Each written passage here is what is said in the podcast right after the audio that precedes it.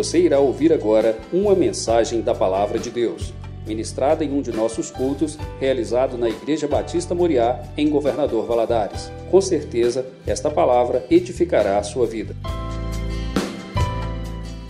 Queria convidar os irmãos a abrir lá no livro de Josué, Josué capítulo 3.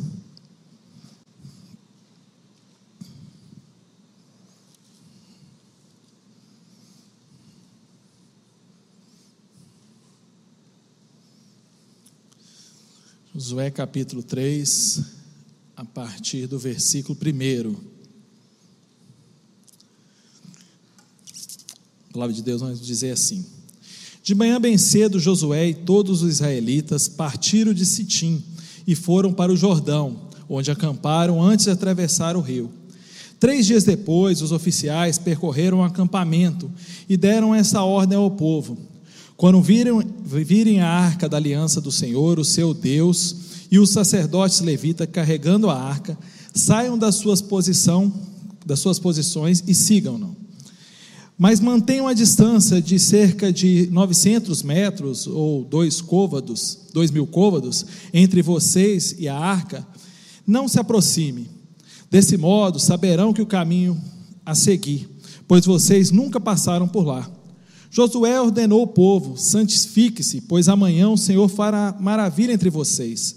E disse aos sacerdotes: Levantem a arca da aliança e passem à frente do povo. Eles a levantaram e foram à frente. E o Senhor disse a Josué: Hoje começarei a exaltá-lo à vista de todo Israel, para que saibam que estarei com você, como estive com Moisés. Portanto, você quem dará a seguinte ordem aos sacerdotes que carreguem a arca da aliança: quando chegarem à margem das águas do Jordão, parem junto ao rio. Então Josué disse aos israelitas: Venham ouvir as palavras do Senhor, o seu Deus. Assim saberão que o Deus vivo que está no meio de vocês, e certamente expulsará diante de vocês os cananeus, os hititas, os efeus, os fariseus, os girgazeus, os amoreus e os jebuseus. Vejam a arca da aliança do soberano de toda a terra. Ela atravessará o Jordão à frente de vocês. Agora eu escolha doze israelitas, um de cada tribo quando os sacerdotes que carregam a arca do Senhor, o soberano de toda a terra, puserem os pés no Jordão, a correnteza será represada e as águas formarão uma grande muralha. Quando, pois, o povo desmontou o acampamento para atravessar o Jordão, os sacerdotes carregavam a arca da aliança, foram adiante deles. O Jordão transbordava em ambas as margens na época da colheita. Assim que os sacerdotes que carregavam a arca da aliança chegaram ao Jordão e seus pés tocaram as águas, a correnteza que descia parou de correr e formou uma grande muralha de grande distância, perto da cidade de Adã, nas proximidades de Zaretã. E as águas que desciam do mar da Araba, o mar salgado, escoaram totalmente. E assim o povo atravessou o rio em frente de Jericó. Os sacerdotes que carregavam a arca da aliança do Senhor ficaram parados em terra seca no meio do Jordão, enquanto todo Israel passava, até que toda a nação atravessou pisando em terra seca. Vamos orar. Senhor, louvamos o teu nome, Senhor, e agradecemos pela tua palavra. Agradecemos, Senhor, porque essa maravilhosa história, essa história do cumprimento da promessa que o Senhor tinha feito há tantos anos antes Abraão estar se cumprindo nesse, movimento, nesse momento aqui com os israelitas. Senhor, peço que essa palavra, Senhor, que esse estudo ela faça diferença no nosso coração, que nós possamos enxergar através dessa história ensinamentos para a nossa vida. Me ajude, Senhor, dependo do Senhor para transmitir a tua palavra, em nome de Jesus eu te peço. Amém. Essa história aqui de Josué 3, né, todo o livro de Josué é cheio de histórias assim maravilhosas. E eu acho essa essa uma das histórias mais, sem dúvida, fantásticas da Bíblia. Né? Aquela que a gente coloca assim e fala: nossa, essa é demais. E esse momento aqui da história, onde o povo de Israel chega diante do Rio Jordão, ele tem um grande simbolismo. Porque nesse momento está se cumprindo a promessa que Deus tinha feito a Abraão há vários anos antes, né? há quatrocentos e tantos anos antes desse período. Então, nesse, esse momento é um momento de grande divisão de, dessa, da história de Israel nesse período. Nesse momento está se cumprindo aquilo que Deus tinha prometido há muito tempo. Nesse momento, é aquele momento onde Deus havia falado com Abraão que da descendência dele, ele daria uma terra que eles habitariam, e essa terra emanaria leite e mel, está se cumprindo nesse momento. Esse é o momento chave dessa história. Esse é o momento chave dessa história. E é um momento, é um momento assim, tanto, tão rico de detalhes e tão importante, que ele faz uma grande diferença na nossa vida hoje.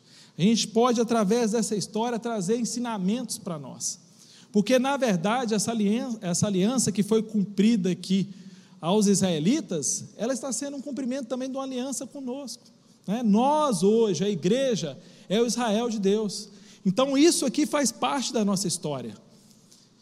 E quando a gente vai analisar essa história, ela é fantástica, porque a gente pode ver assim, ensinamentos tanto surpreendentes naturais quanto espirituais. Naturais, porque aquele povo que não tinha experiência de guerra, ele estava, naquele momento, iniciando uma batalha onde eles não tinham homens treinados, eles eram um povo nômade que vivia no deserto, não possuíam armas, não, não se treinaram, não eram, não havia muitas guerras que eles haviam passado, que eles, eles não estavam prontos para aquilo. Mas exatamente era isso que Deus queria, né? Ele queria um povo que olhasse e falasse: Senhor, dependemos do Senhor. A dependência de Israel de Deus é que fez a diferença. E eles estão aqui num um grande desafio. Primeiro desafio, um desafio natural: atravessar um rio. Não era simples, não havia ponte, não havia locais de, de, de passagem fácil, né? não era simples essa passagem.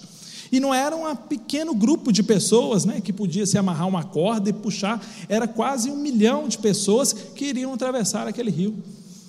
E ainda a, a história deixa claro que nesse momento, né, a Bíblia nos fala que, que esse momento era o, era o período do ano onde o Jordão estava mais cheio. Então Deus escolheu o momento onde era mais difícil para que se cumprisse aquilo que ele tinha dito. E também era um grande desafio espiritual para Israel. Era um desafio em deixar o passado, um passado de escravidão, um passado no deserto, um passado onde viveram muitas dificuldades e olhar para o futuro. Não é fácil. A gente fala isso, mas não é fácil a gente mudar de página na nossa vida. Não é fácil, às vezes a gente está apegado a tantas coisas que é difícil a gente mudar.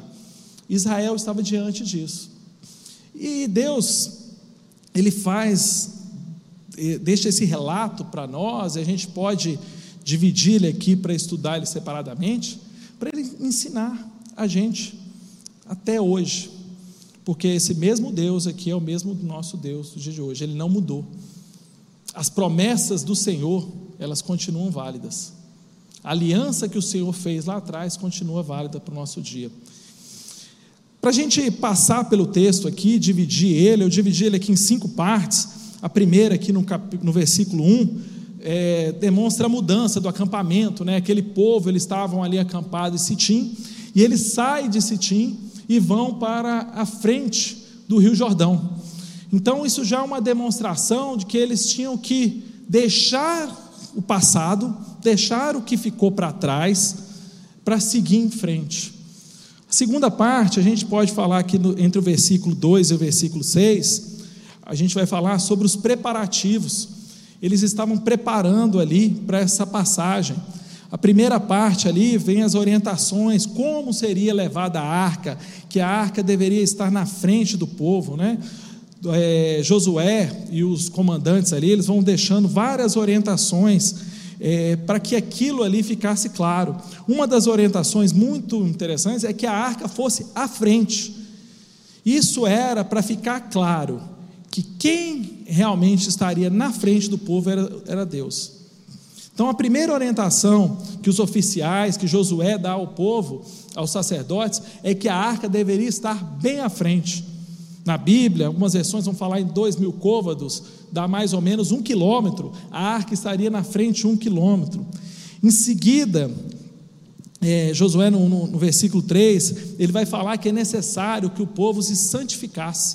Era necessário que o povo realmente fizesse um compromisso com o Senhor.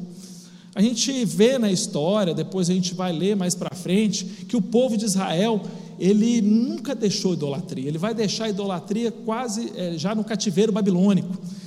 Então, aquele momento que Josué fala que o povo deveria se santificar, era um momento onde o povo deveria deixar os velhos ídolos para trás, deveriam deixar as velhas, os velhos jeitos, né, os velhos costumes para trás, porque era necessário que para o Senhor se manifestar no meio deles, eles estivessem santificados. E por último, Josué vai falar ali no, no versículo 6 a respeito da necessidade dos sacerdotes. Né? Os sacerdotes, eles que transportavam a arca, eles que carregavam a arca, é, que transportavam, eles eram separados. E o sacerdote, ele fazia essa mediação entre o homem e Deus. A gente pode trazer isso para os nossos é, dias, né, que já conhecemos o Novo Testamento, ele já era o que? Uma, um simbolismo de que Jesus viria um dia e seria esse mediador entre nós e Deus. No terceiro ponto aqui, no versículo 7 e 8, a gente vai ver a confirmação de Josué como líder do povo. Era necessário que Deus reafirmasse a liderança de Josué. Era necessário que Deus, ah, o próprio texto bíblico vai falar, que Deus vai dizer a Josué que ele vai ser exaltado, para que o povo realmente reconhecesse a liderança dele. Isso era necessário porque aquele povo vinha de uma liderança de Moisés, uma liderança de longo tempo, uma liderança muito forte, né? Então Deus precisava que Josué assumisse essa postura e que o povo acreditasse em Josué como um verdadeiro general ali. Isso nos mostra, Deus mostrando para cada um de nós, né, que ninguém é substituível. Moisés foi um grande profeta, foi um homem de Deus, mas chegou um momento que ele precisava ser substituído. Às vezes nós ficamos tão pegados a pequenas coisas, achando que somos pessoas tão importantes, e no reino de Deus, para Deus, todos somos importantes, mas sempre vai haver um Josué após o Moisés, sempre vai haver. Josué também se foi, e o povo de Israel foi liderado por outros líderes no futuro. E a exaltação de, de Josué, a gente não pode confundir, porque ela, ela representava também a própria liderança de Deus. Deus nos usa, às vezes, né, para mostrar Ele na nossa vida. E Deus precisava mostrar para aquele povo que ele estava com Josué. Depois, a gente tem do versículo 9 ao versículo 13, é, que aí já propriamente dito aqui do, do, da, da travessia, né? Josué anunciando o povo, anunciando o povo ali como seria a travessia, como eles deveriam é, seguir a arca, né? E ali a gente vê é, esse preparativo para que ele se é, transpusesse ali o Rio Jordão. E do versículo 17, 14 a 17, a gente vê a própria tra travessia do Rio Jordão ali. E a gente vê, é interessante que o texto cita, que desde a cidade de Adã, os arqueólogos falam que essa cidade ficava quase a 20 quilômetros acima. Então foi uma passagem muito grande é, para que o povo passasse. Então o rio se fechou, não foi um pedacinho, não, foi quase 20 é, quilômetros para que se passasse essa, essa toda a população ali, todos os israelitas.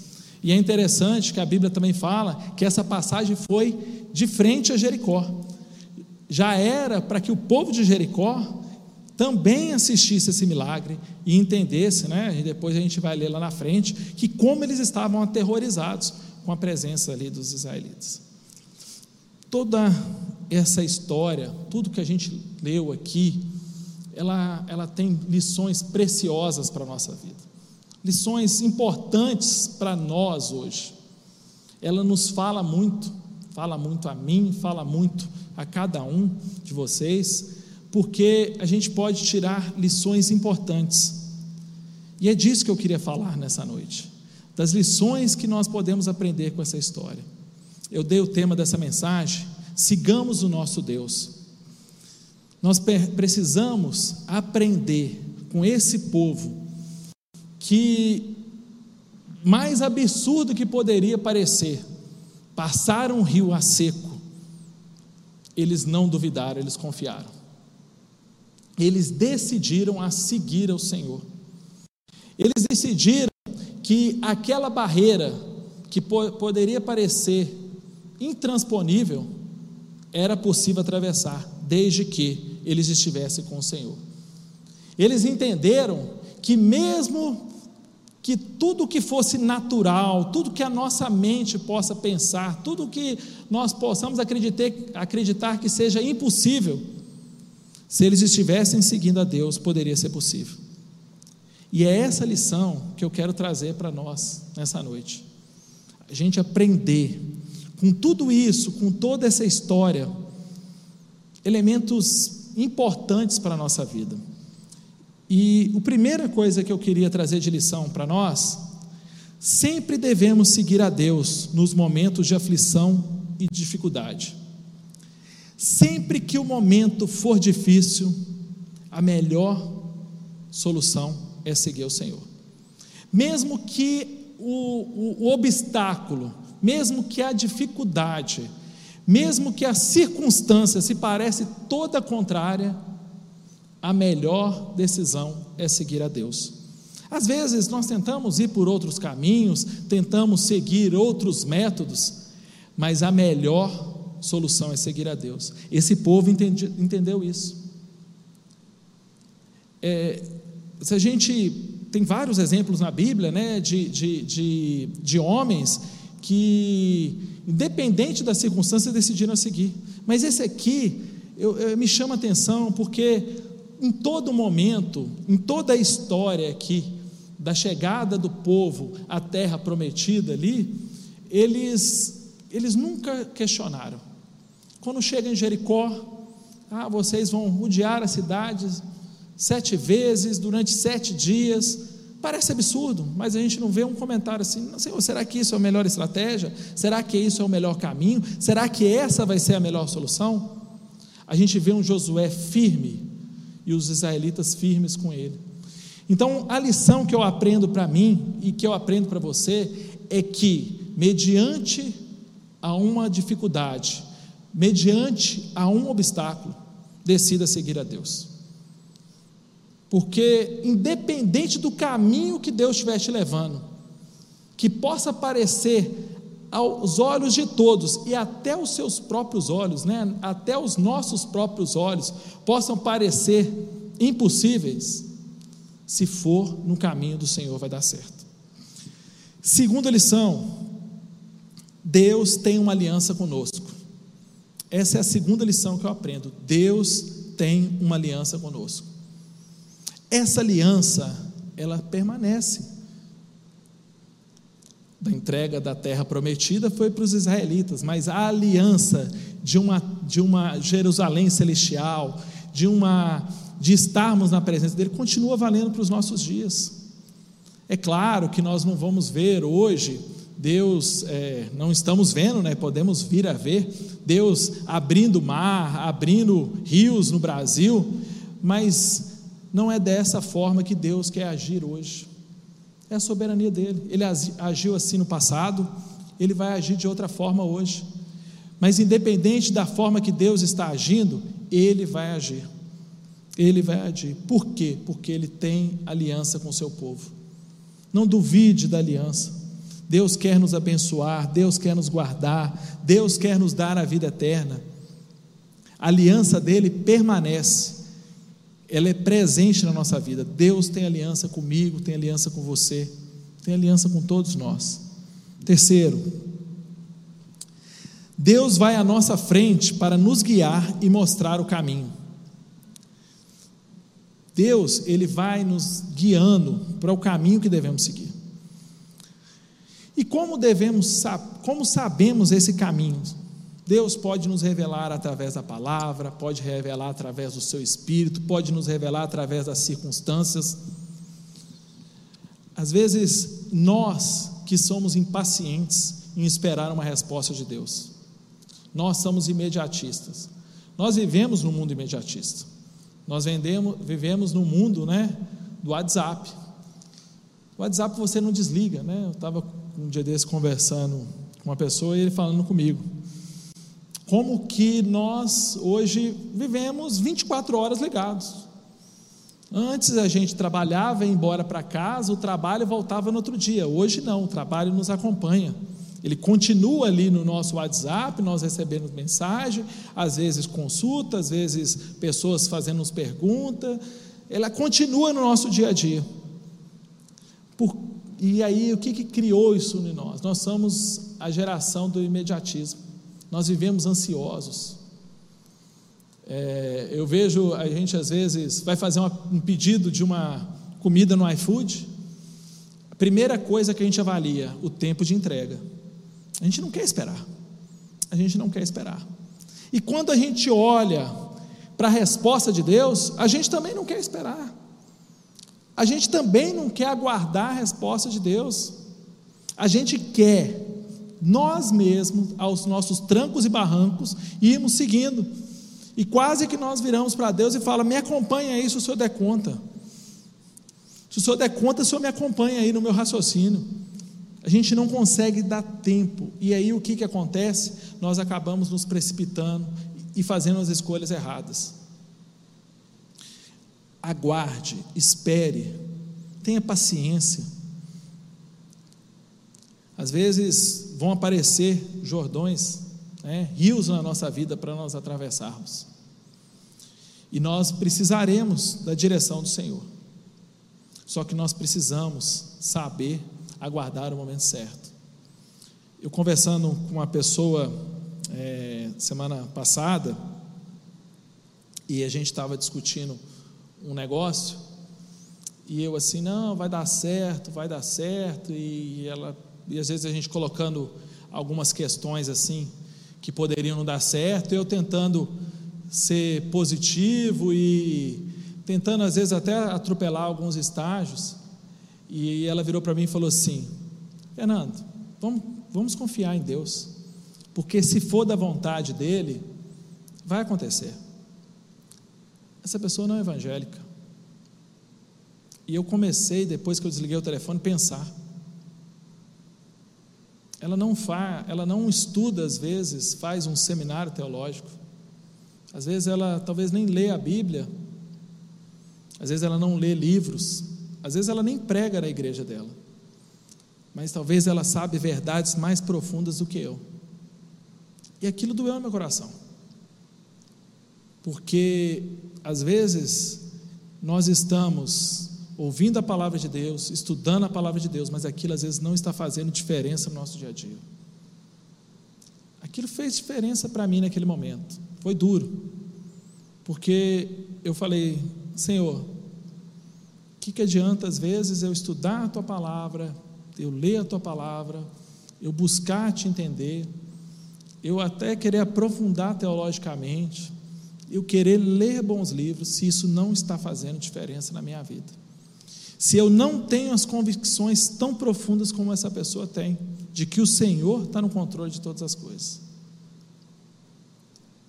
Isso, porque às vezes Deus fala comigo, às vezes não, quase a maioria das vezes, é sempre me mostrando é, que eu estou errado.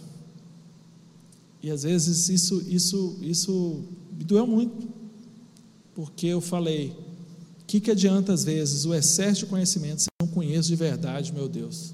Se eu não creio, se eu não tenho fé suficiente para crer que em todos os momentos, em todas as circunstâncias da minha vida, Ele está no controle de todas as coisas. Isso serve para cada um de nós, serviu para mim, e eu acho que serve para cada um de nós. Às vezes nós até conhecemos muito a palavra de Deus, conhecemos as histórias, mas aquilo não está fazendo diferença no nosso dia a dia. Lá em, no Salmos 37, versículo 5, né, vai falar: entrega o teu caminho ao Senhor, confia nele, e o mais ele fará. Salmo 23: O Senhor é o meu pastor, nada me faltará, ele me faz repousar em pastos verdejantes. Leva-me junto para as águas de descanso. Será que eu estou tendo convicção disso? Que Deus está me guiando? Que Deus está me direcionando? Ou isso está fazendo parte somente de versículos de para-choque de caminhão, cabeceira, é, status da rede social. Tem que fazer diferença no nosso coração, isso tem que internalizar na gente. Isso tem que nós não somente lermos e conhecermos ou decorarmos, isso tem que fazer diferença na nossa vida. Outra lição: é necessário nos santificarmos como preparação para o agir de Deus. A santificação, ela sem dúvida nenhuma, ela é o processo mais importante da nossa vida. Nós precisamos nos santificar. A santificação é, é separar de tudo que é contrário à palavra de Deus, é nos dedicarmos exclusivamente a Ele. Aquele povo, ele precisava entender que para Deus agir no meio deles, eles, eles precisavam estar santificados, eles, eles precisavam estar purificados. Mudança de atitudes, hábitos devem ser mudados, devemos buscar reconciliações. Se desejamos possuir a terra, é preciso primeiro que Deus nos possua. Para que, para que Deus realize maravilhas na nossa vida, Ele não pode ser contrário à Sua palavra. Deus não pode coexistir no pecado, Deus não pode coexistir em coisa errada. Se você está transpondo uma dificuldade da sua vida com meios caminhos, Deus não está com você, meu irmão. Deus não está com você. Se o caminho que está te levando para essa solução, ela tem atalhos, Deus não está com você. O ditado mais sem lógica é: Deus escreve certo por linhas tortas. Apesar de poder entender que tem outros sentidos, mas Deus não escreve certos por linhas tortas. Deus escreve certo por linhas certas. E se você quer ter uma mensagem, se você quer ter um caminho definido na sua vida, a sua vida tem que estar certa. A sua vida tem que estar certa de acordo com a palavra de Deus. Se você deseja que algo mude na sua vida, e você precisa fazer acertos com Deus, primeiro procure, faça os seus acertos, para depois Deus realizar milagres na sua vida. Deus não vai escrever certo na sua vida por linhas tortas, não, meu irmão. Pode ter certeza disso. Isso não existe. Isso não existe. Isso não é possível, porque é contrário aos atributos de Deus. Outra lição: disponha a obedecer a palavra de Deus. Disponha-se a obedecer a sua palavra, conheça a palavra. E como eu disse, que ela faça diferença no seu dia a dia. Não conheça somente é, de, de, de forma somente é, é, de um raciocínio lógico, mas que ela internalize o seu coração. Porque existem grandes homens que conhecem a palavra de Deus, mas ela não faz diferença na vida deles. O importante é que a palavra de Deus ela faça diferença e ela vai começar a fazer diferença na sua vida a partir do momento que você vai obedecer. Outro ponto, deve ficar claro que a glória pertence ao Senhor. Tudo o que vier na sua vida, dê glórias a Deus. Porque se você está vivo aqui hoje, é bênção dele. Se a sua vida, por mais problemas que você possa estar enfrentando, agradeça a Ele, porque talvez você está aqui para seguir um caminho e que vai se resolver os problemas. A glória pertence a Ele. Às vezes ficamos pedindo tantas bênçãos, bênçãos, vitórias, vitórias, e às vezes não consertamos a nossa forma de viver. Outro pensamento, outra lição para a nossa vida precisamos, precisamos agir e decidir. Deus abriu o rio, mas o povo teve que atravessá-lo. Às vezes, o povo de Deus tem vivido uma inércia. Nós vivemos paralisados, nós não tomamos decisão. Meu irmão, se você não tomar decisão, alguém vai tomar por você. Tome uma decisão, tome uma atitude. Peça orientação do Senhor, mas siga em frente. Tem gente que fica paralisado, parado. A ação é nossa. A bênção é de Deus, o rumo é de Deus, a direção é de Deus, Ele vai na nossa frente, mas nós que decidimos agir. E por último, para terminar, Ele é o mesmo Deus e Ele não mudou. O mesmo milagre, os mesmos milagres que Ele realiza aqui na Bíblia, Ele pode realizar na minha vida e na sua vida. Pode ser de forma diferente, pode ser de situações diferentes, pode ser de jeito diferente. O agir de Deus é individualizado para cada um, mas ele não mudou, ele continua agindo. E se você quer que ele haja na sua vida, tem esses princípios, como esse povo teve. Decidiu seguir a Deus, decidiu que Deus ia na frente, decidiu cumprir o que estava escrito na sua palavra, decidiu ter atitude decidiu obedecer a palavra, tome atitude, porque esse mesmo Deus aqui, de Josué e dos israelitas, é o mesmo Deus dos nossos dias. Amém? Gostaria de orar agora. Que você reflita sobre essa, essa maravilhosa história de Josué que não está registrada aqui à toa.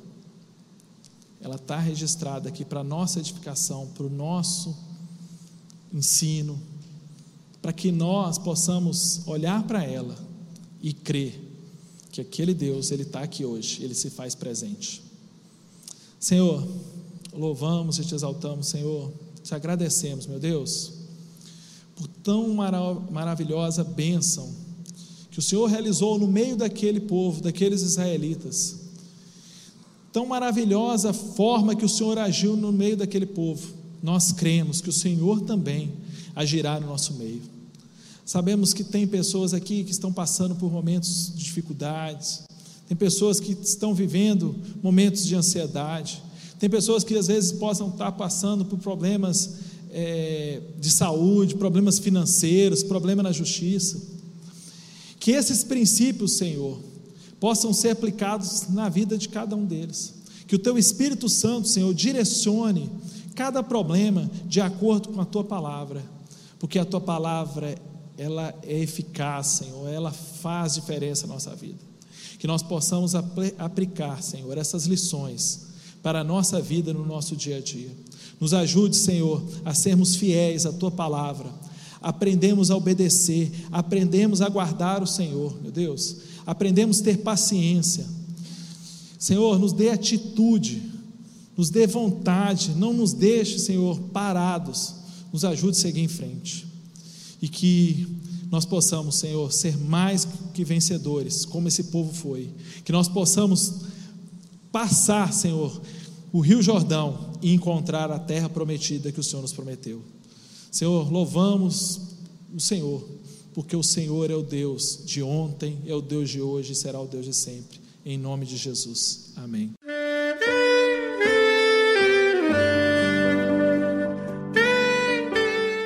Querido amigo, Deus se interessa por você. Ele conhece as circunstâncias atuais da sua vida. Não hesite em buscá-lo. Em Jeremias 33, versículo 3, ele nos diz: Clama a mim e responder-te-ei, e anunciar-te-ei coisas grandes e ocultas que não sabes. Esperamos que a mensagem ouvida tenha falado ao seu coração e que você e sua família sejam abençoados pelo Senhor Jesus.